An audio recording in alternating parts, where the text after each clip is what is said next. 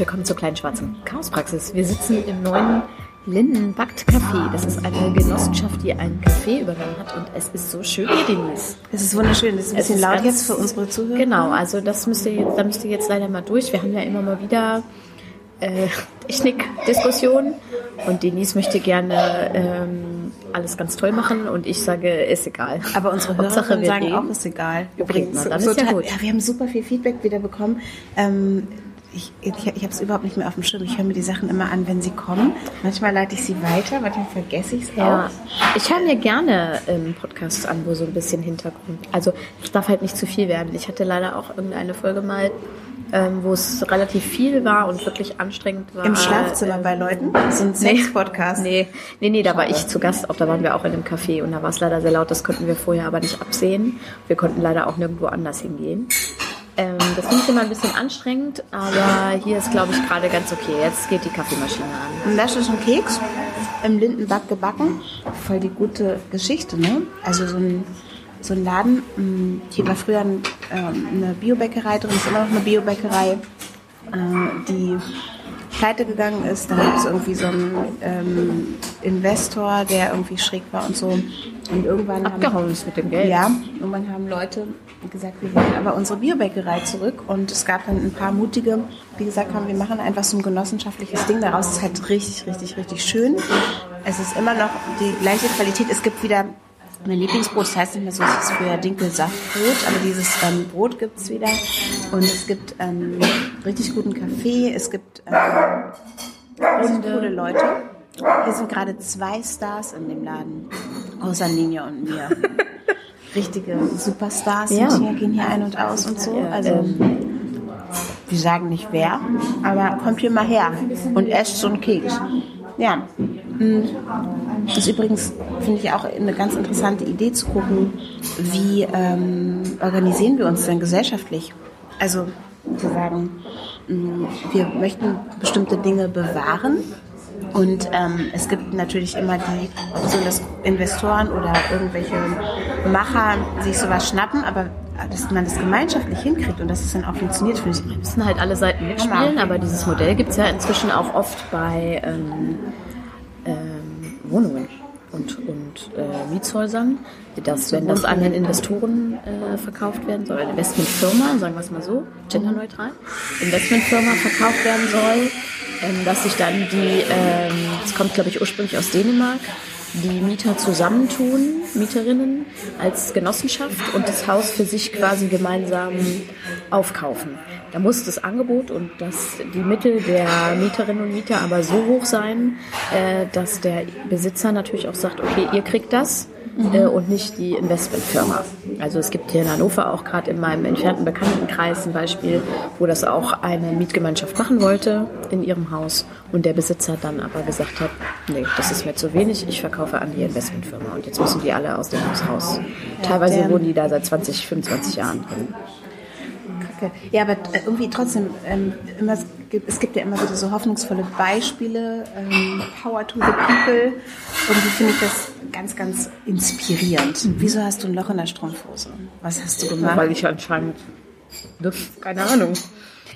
Ich weiß fand's nicht, ich habe die sexy. vorhin Und der andere. Rockstar, der hier im Laden ist, fand es auch sexy. Ja, Nun, weil er ein Punk ist. Ähm, aber ich, ich weiß nicht, ich habe die angezogen und da war die eigentlich noch heile. Ich weiß nicht, was ich seit dem Kindergarten hierher gemacht habe. Jetzt habe ich ganz große ähm, äh, Löcher in meiner Strumpfhose und muss mich nachher noch umziehen.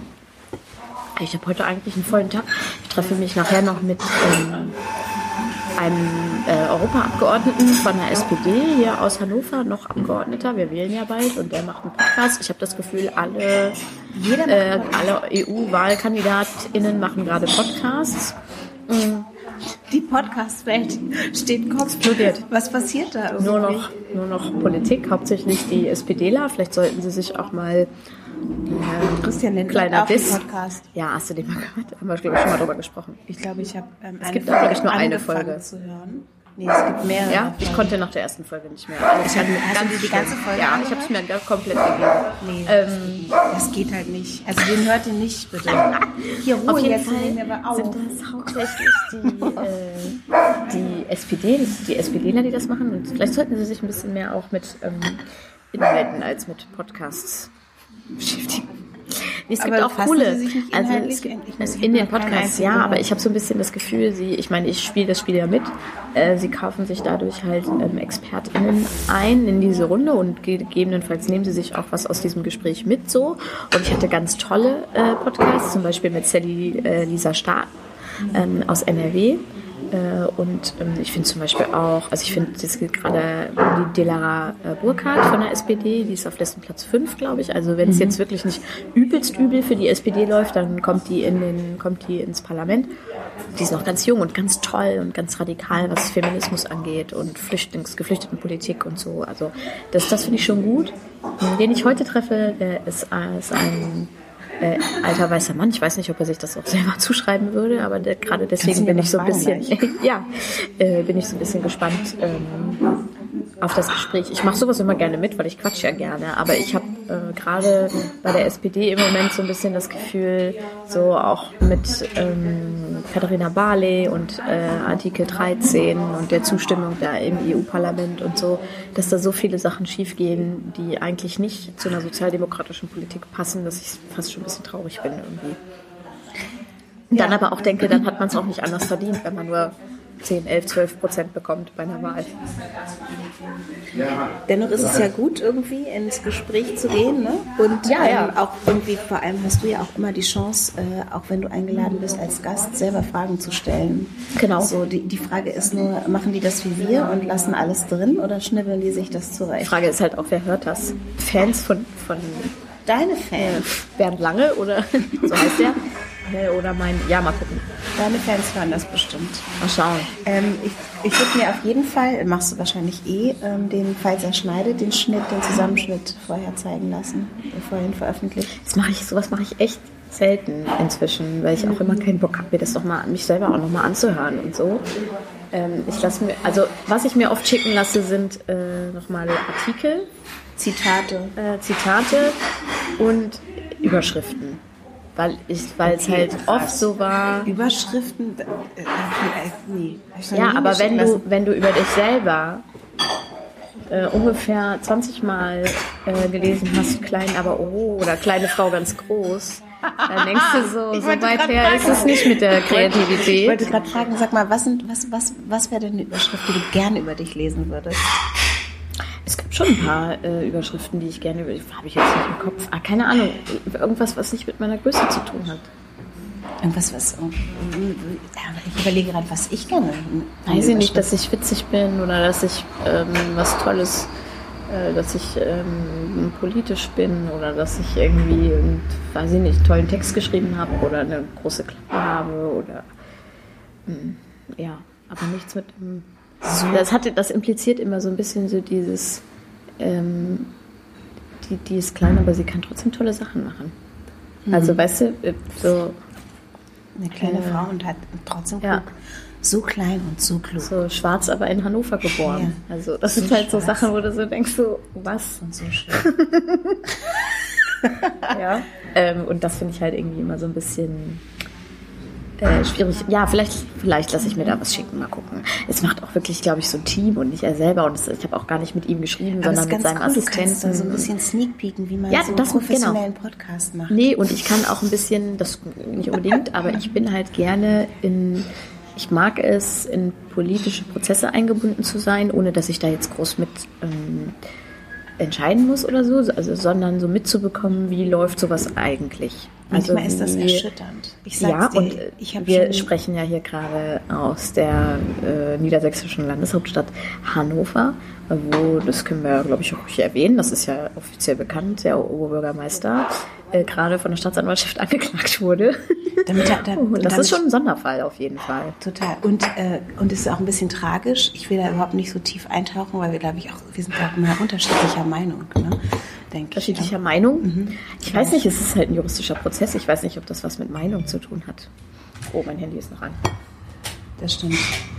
Ich bin auf jeden Fall, ich bin auf jeden Fall, ähm, also ich, ich finde es halt immer so super schwierig, so, so rasch zu urteilen. Das stimmt, das ist ein juristischer Prozess. Es hat dann ähm, wenn das, das Ergebnis, nicht rasch. Das, das, hat, das, hat, das hat vor anderthalb Jahren angefangen. Die haben jetzt ewig gebraucht, um die äh, Beweise zu sichern, ob man ihn anklagen kann oder nicht. Er ist ja noch nicht verurteilt, vielleicht wird er noch freigesprochen. Aber er hat sicherlich Sachen gemacht, die dazu geführt haben, dass er jetzt angeklagt werden kann. In welchem Zusammenhang er die gemacht hat und wer ihn da möglicherweise wie falsch beraten hat oder so, ist vielleicht eine ganz andere Frage, die in diesem Prozess geklärt werden sollte. Und ich absolut ähm, persönlich bin ich äh, mit ihm super verbunden. Ich habe viele tolle Veranstaltungen mit ihm zusammen gemacht und ich fände es irgendwie schade, weil ich glaube, es ist, er hat gerade in letzter Zeit sehr viel, Stichwort gendergerechte Sprache, Kulturhauptstadt und so, sehr viel für Hannover ähm, umgesetzt, was revolutionär war in Teilen. Das finde ich toll. Das, das befreit ihn aber nicht von einer möglichen Schuld in diesem Fall. So. Total. Da hast du absolut recht. Aber das ist genau die Tragödie ist, dass halt irgendwie so ein bisschen Bewegung äh, da war und immer irgendwie ein Ansprechpartner tatsächlich und so. Und das ist irgendwie, ja, also man wird sehen, was äh, aus diesem Prozess wird und ähm, ob er dann letztendlich äh, schuldig gesprochen wird oder nicht. Äh, auf jeden Fall ist es doof für die Stadt, dass jetzt alles so hakt. Ja, also falls jemand sich, wir wollen das ja jetzt, das ist eigentlich nicht unser Thema, nicht weiter vertiefen, aber ähm, wir können vielleicht einen so einen Erklärartikel vom NDR oder so verlinken, wo die ganze Geschichte nochmal journalistisch aufgedröselt wird, was eigentlich passiert ist für die Leute, die sich dafür äh, interessieren. Genau. Ja. Und hoffen einfach, dass irgendwie ähm, es für die Stadt gut weitergeht, ja. in, in, wie auch immer gut ausgeht. Ja. So. Ich habe auf dem Weg hierher einen Podcast gehört. Ich habe es da gerade schon bei Instagram gepostet. Äh, die neue Folge vom Lila Podcast. Sind, da ist äh, Barbara Klingner im Gespräch mit Sophie Passmann. Ähm, ich glaube, Sophie Passmann ist jemand, die man nicht erklären muss, aber vielleicht trotzdem äh, junge Autorin, hat ein Buch geschrieben äh, über alte weiße Männer. Ähm, Autorin, Moderatorin, äh, aus meiner Sicht übrigens, ich kenne sie noch aus der Zeit, wo sie ähm, auch Slams moderiert hat, in Freiburg ihren eigenen Slam moderiert hat. Und ich weiß, dass ich ihr damals mal gesagt habe, dass ich finde, dass sie eine fantastische Moderatorin ist. Ich glaube, sie ist eine der besten äh, Live-Bühnenmoderatoren, Moderatorinnen, die es gibt aktuell. Ähm, und äh, die unterhalten sich über das Buch. Ich habe das Buch noch nicht gelesen, weil ich ehrlich sagen muss, dass äh, es in meiner ähm, Umgebung, in meiner feministischen Blase äh, nicht ganz so gut besprochen wurde. Darüber reden sie auch. Und weil ich dachte, weil ich so dieses Vorurteil hatte, ach, ein Buch, in dem lauter alte weiße Männer zu Wort kommen. Sie trifft sich mit verschiedenen Männern, um herauszufinden, äh, was ist eigentlich dieser Begriff alte weiße Männer? Was, was, was steckt dahinter? Was, ähm, was passiert mit Männern, wenn sie sich mit einer jungen Feministin treffen und so? Und in diesem Zusammenhang wurde ihr vieles vorgeworfen, dass sie jetzt wieder die Männer zu Wort kommen lässt und dass sie äh, selber ja auch nur Karriere weiße Feministin ist und so. Ähm, einige von den Sachen, die ihr da gegebenenfalls vorgeworfen wurden, wurden ihr vielleicht auch zu Recht vorgeworfen. Das erklärt sie alles. Ich muss das nicht alles wiederholen in diesem Podcast. Auch sehr selbstkritisch andere vielleicht auch nicht so. Und irgendwie habe ich jetzt so nach dem Hören äh, gedacht, ähm, ist immer, also ich habe mich auch so ein bisschen angesprochen gefühlt, auch von ihrer Kritik und habe gedacht, es ist eigentlich immer geiler, sich selber eine Meinung zu bilden. Es ist auch eigentlich immer meine Prämisse. Ich hatte das Buch in einfach gedacht, nee, das passt nicht so richtig in mein Interessensgebiet rein, auch wenn es feministisch ist. Andererseits muss man sagen, es ist toll, dass überhaupt ein Buch, wo annähernd Feminismus drin ist, ähm, auf die Bestsellerliste kommt. Ja, das ist auch was ganz Tolles ähm, äh, habe ich jetzt so gedacht, hm, irgendwie hat sie mich da so ein bisschen jetzt gepiekt und vielleicht, ich habe es mir bei Audible schon seit langem abgespeichert, weil sie es da selber vorliest und ich mag ihre Stimme sehr gerne. Und ähm, ich werde es mir jetzt, äh, also zumindest in Teilen, irgendwie nochmal selber anhören und dann mir einfach meine eigene Meinung darüber bilden, ob das jetzt ein nötiges Buch ist oder nicht. Ja, genau, hörst dir doch auch an. Auf jeden Fall. Ich finde es gut, dass du. Ähm, ich fühle mich auch, ich weiß auch nicht so richtig. Sorry, dass ich dich unterbreche. Ich habe, ähm, weil es, es, gab viele auch im Vorfeld von diesem Buch gab es auch so Interviews äh, mit ihr und äh, sie hatte zum Beispiel hatte sie so ein Interview mit ihr und Jan Fleischhauer beim Spiegel und da waren so Sachen dabei, wo ich so dachte, uh, das ist von von beiden Seiten irgendwie so. Ah. Und die äh, Jasmin Barek auf äh, Instagram Ceremonial Savage, ich weiß nicht, ob ich ihren, ihren äh, Namen richtig ausspreche, ihren, ihren Accountnamen, hat das da damals so total gut auseinandergenommen. Aber trotzdem habe ich das Gefühl, ähm, und darüber reden wir auch in dem Podcast, so Kritik hat oft auch in dieser Blase, in der ich mich befinde und auch von, von meiner Seite aus oft, und da muss ich mich selber mal ein bisschen zurücknehmen und mal ein bisschen mehr reflektieren, so was Absolutistisches. Also jemand macht einen Fehler und dann ist gleich die ganze Person scheiße. So. Und das ist eigentlich, das ist anstrengend irgendwie. Und da muss jeder für sich selber entscheiden, will ich mich mit der Person beschäftigen oder nicht, ist das für mich Energieverschwendung oder nicht. Aber nur, also man kann sich, glaube ich, auch gegenseitig korrigieren und voneinander lernen, ohne dass man gleich mit dem, mit dem Holzhammer kommt irgendwie. Das funktioniert bei einigen, das habe ich gemerkt auf Instagram, bei einigen aber auch nicht. Und auch ich bin manchmal zu, würde vielleicht sagen, zu harsh oder zu naja, das ist jetzt einmal ähm, was einmal ein Scheiß-Interview gewesen und jetzt ist bei mir unten durch. So. Da bin ich manchmal ein bisschen, vielleicht auch sogar, kann man es auch vielleicht arrogant nennen oder so. Also, und das, das juckt das, mich ja, irgendwie. Also es ist, bei mir ist es so, ich bin, denke ja immer so, ich versuche irgendwie mich auf das Positive zu konzentrieren und äh, den Menschen zu sehen, bla bla bla. Und ich denke mal, mir fehlt halt so eine Radikalität. Man muss sich ja, ja auch positionieren. Ich finde Radikalität weißt du? auch total wichtig, weil ohne Radikalität wären wir nicht da, wo wir jetzt sind. Und es gibt auch super viele tolle radikale Leute. Und das ist mein größter meine größte Schwierigkeit, auch viel im Netz, weswegen ich mich zum Beispiel auch auf Twitter zurückgezogen habe und auch Instagram manchmal anstrengend finde oder überhaupt Diskussionen anstrengend finde, auch mit meiner eigenen Mutter zum Beispiel, ist, dass ich oft das Gefühl habe, es ist so eine Erwartung da, man müsste immer Konsens haben. Und das muss man nicht. Nee, das ist genau, so ist es. Man muss es nicht. Man muss, man muss Leute nicht, es ist nicht meine Lebensaufgabe, Leute von meinem Weg zu überzeugen. Es können auch Leute in Total. vielen Punkten anderer Meinung sein. Das fängt beim Musikgeschmack an, aber es geht eben dabei oft um Politik. Und trotzdem kann ich mit denen befreundet sein. Oder ich muss nicht mit denen befreundet sein, aber kann sie trotzdem ähm, für einen guten Autoren oder, oder eine kluge Moderatorin oder äh, einen tollen, tollen Charakter halten, auch wenn sie vielleicht in manchen Punkten nicht mit mir übereinstimmen. Und da habe ich so ein bisschen und das merke ich manchmal an mir selbst, dass ich diesen Punkt, der mir eigentlich total wichtig ist, manchmal vergesse bei mir selber. Weißt du, was ich meine? So, dass ich dass dann selber das, das übergehe. Willst? Genau, dass ich überzeugen will. Oder mhm. denke, wenn du dich nicht von meinen in, Anhe in, an, in Häkchen richtigen Meinungen überzeugen lässt, dann brauchen wir nicht mehr, also dann bist du jetzt für mich dann gestorben. So.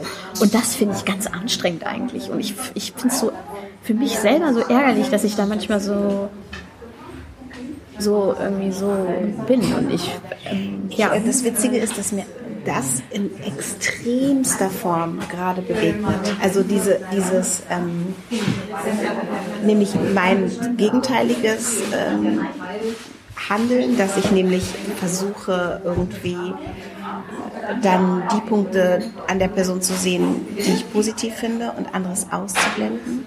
Aber genau das habe ich gerade mit einem Musiker, der ähm, Statements abgibt, da, da, da, da wirklich. Normalerweise würde ich den blockieren. Ich weiß auch nicht, ob ausblenden ist, das meinst du, glaube ich, nee, ich blende es nicht, nicht aus. Genau. Ich, ich, was, ich, ich, hatte, ich, ich erzähle jetzt. Es gibt einen Menschen, mit dem ich ähm, jetzt wieder Musik mache und der hat äh, äußert Dinge, die wirklich so hart für mich an der absoluten Grenze sind. Das ist jemand, den ich schon ewig kenne. Und wenn ich ihn nicht kennen würde, dann würde ich den blockieren. Ich würde ihn wahrscheinlich sogar ja. anzeigen oder weiß ich nicht. Weißt du? Und wir, und wir haben ähm, gerade eine ewig lange Autofahrt gehabt. Wir haben wirklich auch inhaltlich über Politik, über alles Mögliche gesprochen. Und ähm, ich habe gedacht, was ist denn mit dem passiert in der Zwischenzeit, in der wir uns nicht gesehen haben? Und was erzählt er für Sachen? Aber ähm, wir, ich, wir, ich habe einen Zugang zu ihm bekommen und ich habe auch immer noch eine Basis mit ihm. Und ich habe wirklich kurz überlegt, kann ich dann mit dem ähm, arbeiten? Also so. Ne? Und wir haben aber eine gemeinsame Sprache, eine musikalische gemeinsame Sprache und ich kann mit ihm da arbeiten und ich weiß halt, dass unter diesem ganzen Müll, den er erzählt, äh, ein guter Kern steckt. So. Und deshalb will ich diese Person ähm, aufgrund äh, so auch politischer äh, Statements und so nicht aufgeben. Und ich bin aber im totalen Konflikt mit mir gewesen und habe gedacht, eigentlich, eigentlich geht es gar nicht.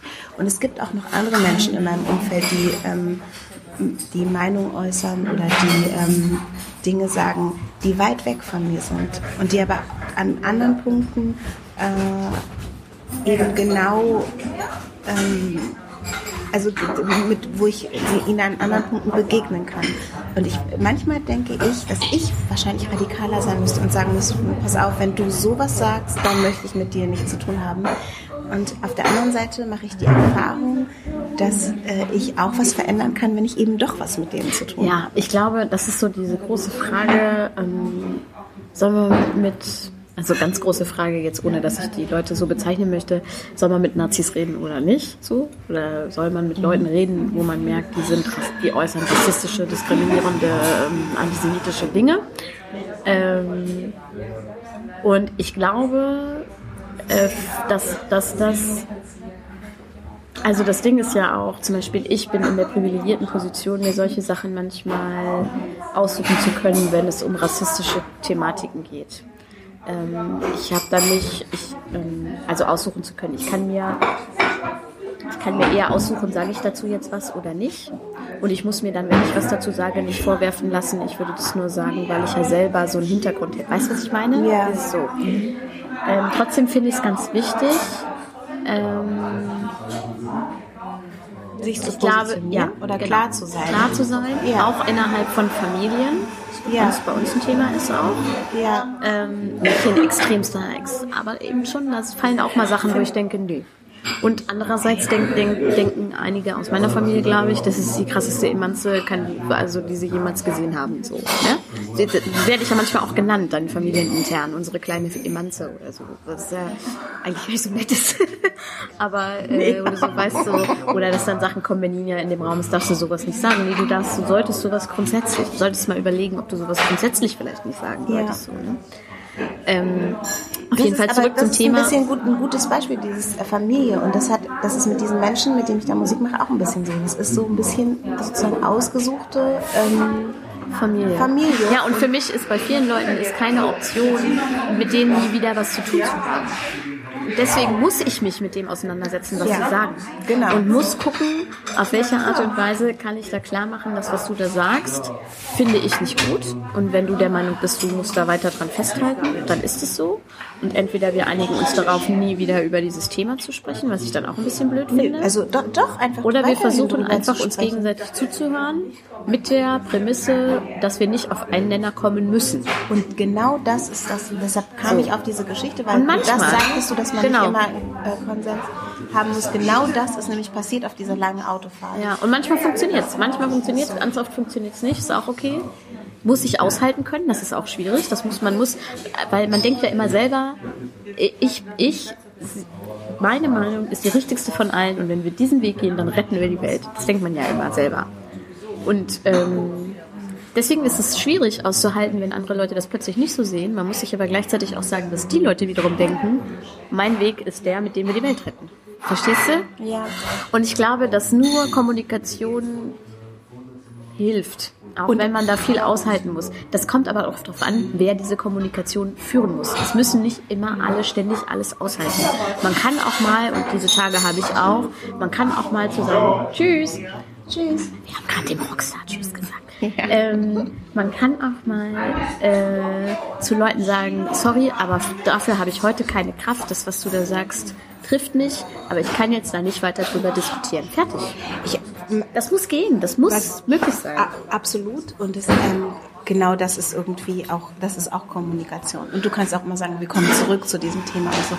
Was ich bei mir feststelle, ist, dass ich ähm, manchmal denke, dass dieses Harmoniebedürfnis, was anscheinend irgendwie in mir steckt, dass mir das auch im Weg steht. Ich war ja gerade bei das beim roten Sofa und da wurde mir eine Frage gestellt, auf die ich geantwortet habe. Ich weiß gerade gar nicht mehr genau, wie die Frage genau formuliert war, aber ähm, ob ich irgendwie anders behandelt werde oder so aufgrund meiner Hautfarbe oder irgendwie diese, diese ich glaube, es war so, erfahre. ob du, ob du ähm, auch schon mal im Alltag Erfahrungen mit Rassismus gemacht hast. Genau, und dann habe ich dann gesagt, ja, zum Beispiel in diesem Moment, weil ich werde sozusagen im Interview ähm, auf meine Hautfarbe reduziert. Ja. Und das und danach, also ich fand, das war eigentlich ein okayes Statement. Ich habe das auch freundlich gesagt. Ich fand es auch eher, so. also ich hatte es eher so als flapsige, flapsig nicht negativ, sondern so als kleine äh, ironische Stichelei ihr gegenüber. Also so, so ein satirischer Austausch, weißt du? Aber ich habe es tatsächlich naja, verstanden. Ja, und ich habe es auch nicht als Satire gemeint, sondern ganz, ganz pur und ehrlich. Ich, weiß, ja. ich, ähm, ich, das ist genau das, was irgendwie worum es ähm, das Problem ist. Ja. So, ne?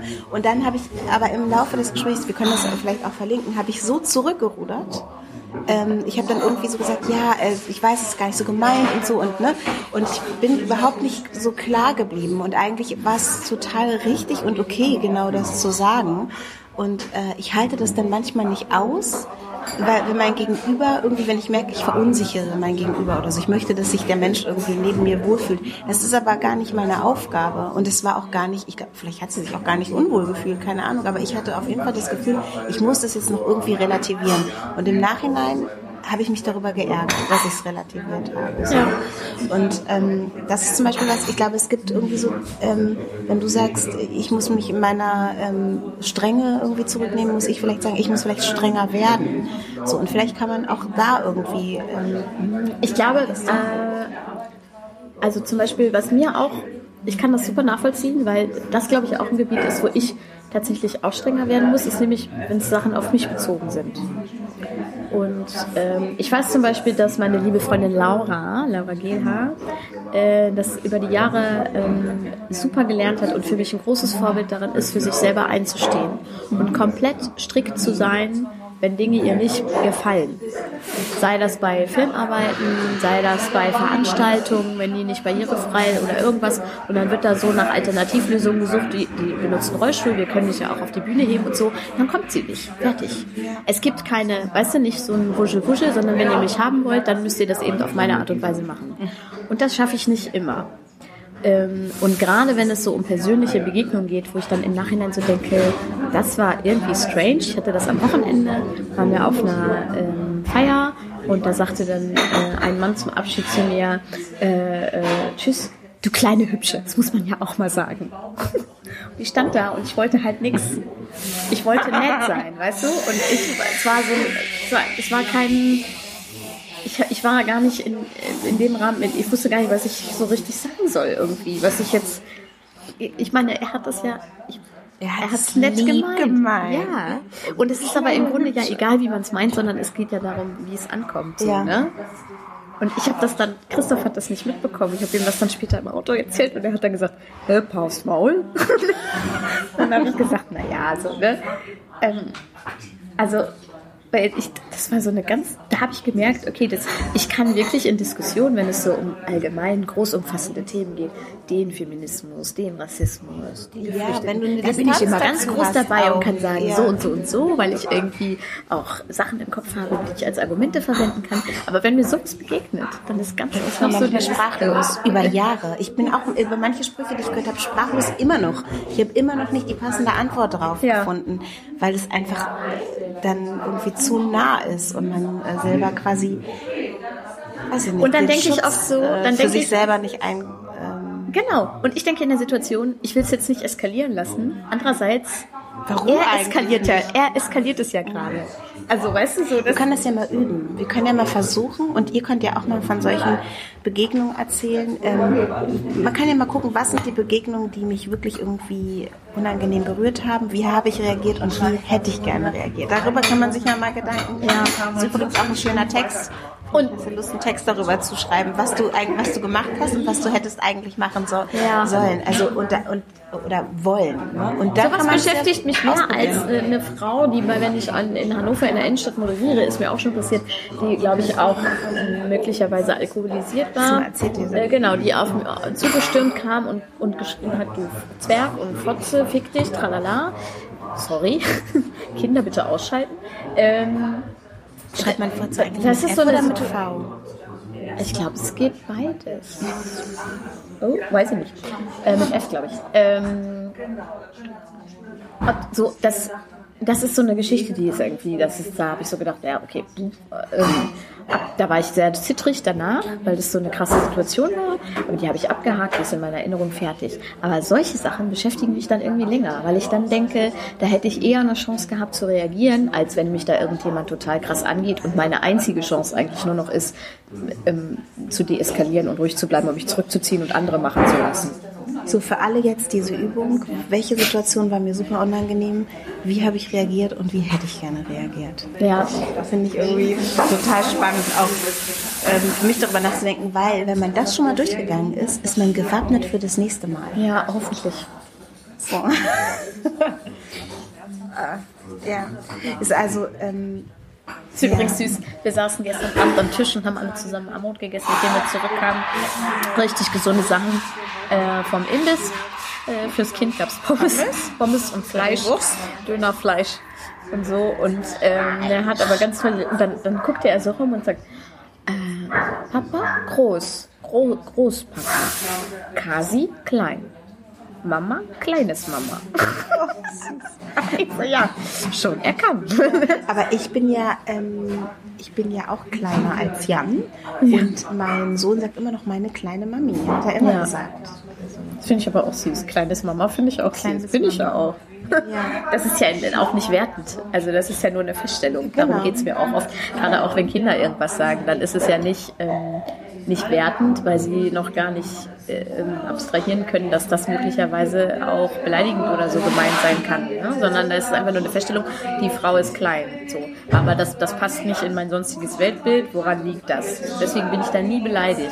Aber wenn jemand Erwachsenes zu mir sagt, du kleine Niedliche, obwohl ich 35 bin und wirklich in meiner Art und in meinem Charakter, das weiß ich, alles andere als niedlich. Dann, ähm, das stimmt. dann ist irgendwie, weiß ich nicht, dann finde ich es irgendwie komisch komisch.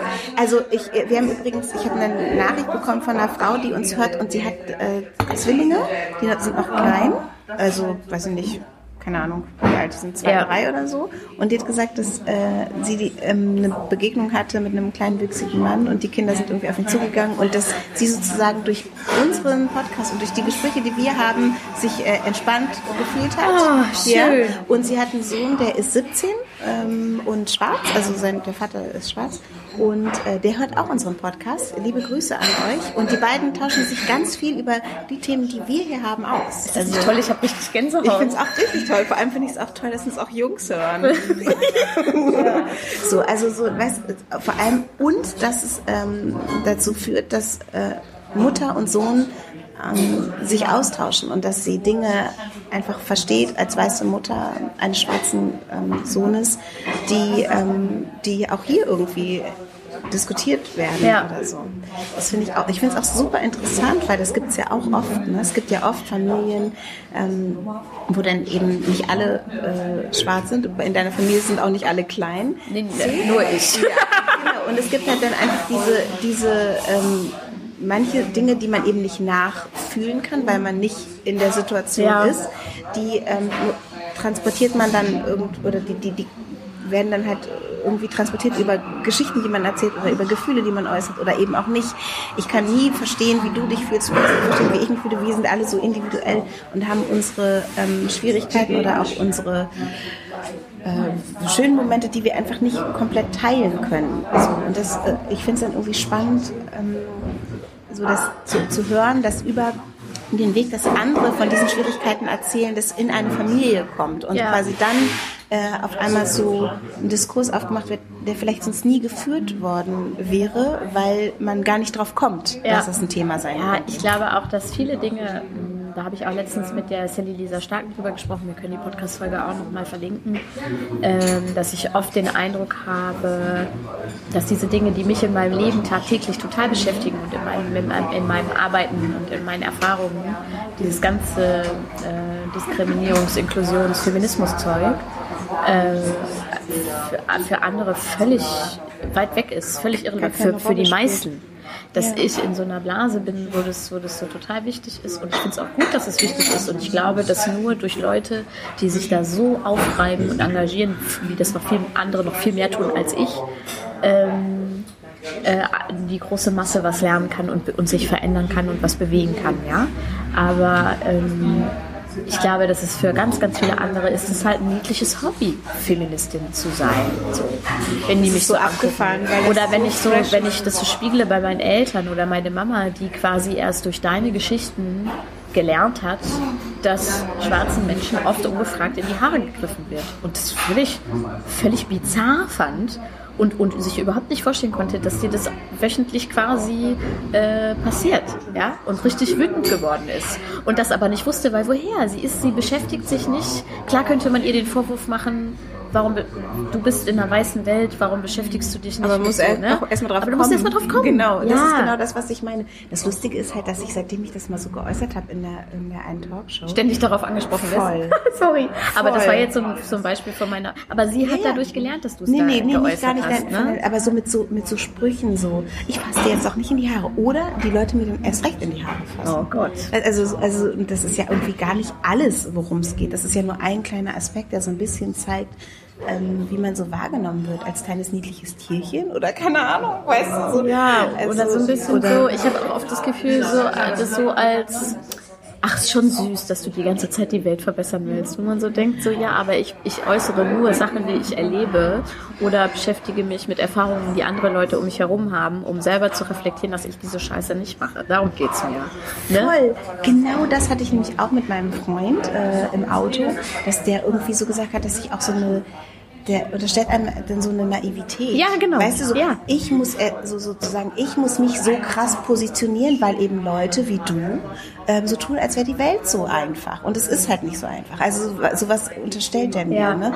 Und, ähm, und ich sage aber, äh, pass auf, äh, die Welt ist wirklich nicht äh, einfach und vor allem kannst, siehst du ganz viele Dinge, die mir zum Beispiel täglich widerfahren, ähm, die nimmst du gar nicht wahr. Ja. So. Und, und eben aber diese Unterhaltung zu haben und auch diese Anstrengung, das war auch sau anstrengend einfach und ähm, das haben wir beide irgendwie nach, danach gesagt, wie gut es ist, dass wir zusammen in diesem Käfig saßen quasi und uns auseinandersetzen mussten und ohne uns zu äh, zerfleischen, weil wir noch was voneinander wollen, auch in, in anderer Hinsicht so. Und äh, und ich glaube, dass der irgendwie total viel davon mitgenommen hat. Ich glaube auch, dass ich ihn berührt habe an gewissen Punkten. So. Und das ist zum Beispiel, kann auch eine Strategie sein. Dennoch denke ich so zu sagen, hey, äh, auf den Tisch zu hören und zu sagen, es gibt so krasse Grenzen und das geht halt gar nicht, ist auch wichtig. Und das fehlt mir echt manchmal. Ich merke, dass ich da so ein bisschen so ein bisschen schwammig werde in, in so Situationen. Doch, ich bin in manchen Punkten bin ich so. Es gibt ähm zum Beispiel, wenn mir Leute Links schicken zu sehr fragwürdigen Seiten, populistischen, rechtspopulistischen Seiten, Voll. dann sagt, ja, mal unabhängig von der Seite, liest dir mal den Artikel durch und so, dann ist für mich glasklar, nein, das, das mache ich nicht. Und dann ist es manchmal auch eine, ein kurzer Knall und danach geht es wieder. Das sind schon, aber eben nicht, ich mache, ich habe das Gefühl, ich mache es nicht genug. Ich glaube auch, dass dieses Gefühl fast alle Leute haben. Und das ist ja eigentlich auch kein schlechtes Gefühl, weil man dadurch immer die, den Antrieb hat, mehr zu machen. Aber ähm, ja, es ist einfach schwierig, diesen, diesen, diesen Weg zu finden, wütend zu sein, sich wütend, auch besonders als Frau, besonders als schwarze Frau, äh, auch mal wütend äußern zu können äh, ohne dass einem gleich also dass gleich Tone Policing kommt oder einem der, der, der, der Ton vorgeworfen wird, den man hat und gleichzeitig dabei zu versuchen, und das ist auch immer mein Anspruch, äh, möglichst viele Leute mitzunehmen und einzubinden äh, und nicht, weißt du, so. Ja. Ich, ich mache allerdings einen totalen Unterschied zwischen Offline und Online, ähm, weil ich habe online überhaupt keinen Bock auf äh, diese Unterhaltung und ich weiß das natürlich. Nee, da bin ich auch wesentlich trockener und abweisender als im, im on Offline-Leben auf jeden Fall. Genau, und ich blockiere auch Leute. Ich muss auch nicht also, mit allen, es müssen mich nicht alle toll finden. Das ist eine Sache, die ich in den letzten fünf Jahren intensiv gelernt habe, die ich vorher gar nicht konnte. Und es, ich muss auch nicht mit allen Leuten befreundet sein. So ist es. Ja, genau so ist es. Und ich, da habe ich auch irgendwie auch Leute rausgeschmissen, irgendwie aus meinem Leben. Auch Leute, mit denen ich geschäftlich äh, unterwegs war, ähm, die ähnliche Dinge geäußert haben wie dieser Typ so, aber wo ich da hinterher erkannt habe, das ist eine Hohlbacke. Also ja. das ist mir scheißegal, ob der mich noch jemals engagiert oder nicht. Äh, ich blockiere den. Also so und ich schreibe vorher eine Nachricht und sage so, pass auf, ich blockiere dich, weil ich kann deinen Zeugs mir nicht mehr angucken. Gut. Das, das muss man sich aber auch leisten können. Das ist ja auch ein Punkt zum Beispiel, woran, wo, warum diese MeToo-Debatte so spät losgegangen ist, weil Leute, vor allem die Frauen, einfach super abhängig sind von, in diesem Filmgeschäft jetzt nur als Beispiel, von den Männern, die da die Sachen machen Total. und einfach Angst hatten, sie kriegen keine Aufträge mehr, wenn sie sich jetzt entsprechend äußern. So. Deswegen finde ich es cool, dass du das so machst und dass du sagst, ich ziehe das durch, auch wenn mir da irgendwas durch die Lappen geht. Und äh, ich versuche das auch. Das ist ganz, ganz äh, Weil ich glaube, je mehr Leute das machen, umso besser ist es. Und ja. umso mehr trauen sich auch andere Leute, das, das durchzuziehen. Und man, und also das, das ist auch mal, ist auch mal schwierig irgendwie, das haben wir auch schon oft gesagt, so aus so einer privilegierten, in Anführungsstrichen, Situation heraus. Aber es gibt Dinge, die, da kann man, die muss man sich leisten. Weißt, also es gibt Dinge, die, da hat man nicht die Wahl. Also es gibt so ähm, Momente, da äh, ist es irgendwie, da darf man auch keine Angst haben. Also ich glaube wirklich ganz fest daran, dass Angst einen ähm, auch nicht weiterbringt, auch im beruflichen Sinne oder so. Ne? Das, es gibt so Sachen. Natürlich mache ich beruflich Kompromisse, immer zu, immer zu. Aber es gibt Situationen, und das war schon früher so. Eine Freundin von mir hat mir das äh, neulich in Erinnerung gerufen. Da waren wir 17 oder so und ähm, wir hatten so einen Auftritt für die ARD. Und ich bin äh, dahin gegangen. Ich habe wir mussten sowas vorbereiten. Das war schon nervig in so einer komischen Handschule, so Proben. Und ich habe gesagt, hey, das geht hier gar nicht. Und habe da erstmal so Krawall gemacht, weil die Leute scheiße waren zu den Mädchen. So, ne? Die, das waren so süße kleine hexy, sexy Mädels sein und die haben die Kacke behandelt. Da habe ich da schon Krawall gemacht und dann bin ich zu diesem Auftritt gegangen. Und wir sollten uns auf so komische Löwen setzen, so goldene Löwen und so sexy tanzen. Und dann habe ich gesagt, ich mache das nicht. Geil. Also das, das, das war sozusagen, es war zu sagen, wir waren schon da. Meine Freundin hat das damals gemacht und sie hat mir, ich hatte es total vergessen, sie hat mir gesagt, ey, du bist da hingegangen, hast gesagt, ich bin nicht bescheuert, ich mache das nicht. Was bin ich denn? Ich bin doch kein, weiß ich nicht, kein Häschen. Also so, das, ähm, das, ich, es gibt Situationen, wo ich denke, hey, es gibt Sachen, die kann man machen. Man kann sich auch zum Horst machen, man kann auch irgendwie peinliche Sachen machen, aber es gibt Sachen, die, die empfinde ich als erniedrigend und das mache ich nicht. So, und ich, ich glaube auch ehrlich gesagt, dass mich das immer, diese Ausstrahlung zu haben, immer davor geschützt hat, dass es Menschen, dass Menschen um mich herum ähm, zu weit gegangen ist. Also es ist niemand zu weit gegangen. Ja. Weil ich glaube, dass ich, also ähm, immer die Kraft hatte in den Momenten, wo es hätte passieren können, und es gab diese Momente, ähm, die irgendwie diesen äh, Mut hatte, das zu äußern. Es kann natürlich einen trotzdem äh, jederzeit widerfahren, dass äh, Leute Grenzen überschreiten. Es gibt keine Sicherheit davor. Das hat auch nichts damit zu tun, wie man selbst handelt äh, im Allgemeinen. Aber ich habe mich aus Situationen herausgezogen, die ähm, brenzlig waren in meinem Leben. Und äh, ja, und es, ich will damit überhaupt nicht sagen, dass es in irgendeiner Verantwortung liegt, es liegt in der Verantwortung desjenigen, der sich scheiße ähm, benimmt, wenn der sich scheiße benimmt. Aber ich glaube, dass mich das manchmal wirklich geschützt hat, auch so vor Situationen, dass ich einfach geschafft habe zu sagen, nee, das mache ich nicht. Und trotzdem ähm, ja, gibt es irgendwie äh, immer wieder Fälle, wo Leute einfach viel zu weit gehen und ähm, es ist auch super wichtig, das zu äh, äußern und zu sagen, dass es das gibt. So, ne? Hey, Fälle, wo Leute viel zu weit gehen. Ich habe ein Buch äh, gelesen. Ich habe es auch mitgebracht, aber wir Podcast kann man ja nicht sehen. Deswegen weiß ich nicht, warum ich es eingesteckt habe. Äh, weil wir schon über die zwei Vorgänger gesprochen haben. Liv, äh, Liv Strömquist. Ja, Strömquist hat einen dritten Band äh, herausgebracht, einen, einen weiteren Comic. Mhm. Ähm, jetzt gut, dass ich es dabei habe. Moment. Ich habe auch ein Buch geschickt bekommen. Geschickt bekommen? Ja, von der von der äh, von einer Hauptstadtmutti und ich habe es ah. noch nicht. Ich, ich, muss es nachher. So, hier pass auf. Liv äh, Strömquist I'm Every Woman heißt es. Und äh, genau. Und ich fand es wieder total gut. Wunderschön. Es ist super witzig. Zeig mal das Cover. Ich muss bei diesen, das ist sie selber, glaube ich. Madonna. Ich muss bei diesen ähm, Comics von ihr einfach immer so lachen, weil die halt auch einfach zum Beispiel ist so witzig, ja. Das ist ein, ein Comic, der heißt Kinder sind rechtskonservativ. Und dann, es gibt nichts, was Kinder so anpisst, wie wenn Mama und Papa sich scheiden lassen. Und dann sagt die Mama, aber ich bin nun mal lesbisch. Und der Vater sagt, ich wende nun mal Gewalt in der Ehe an. Und das Kind sagt, ihr müsst verheiratet sein.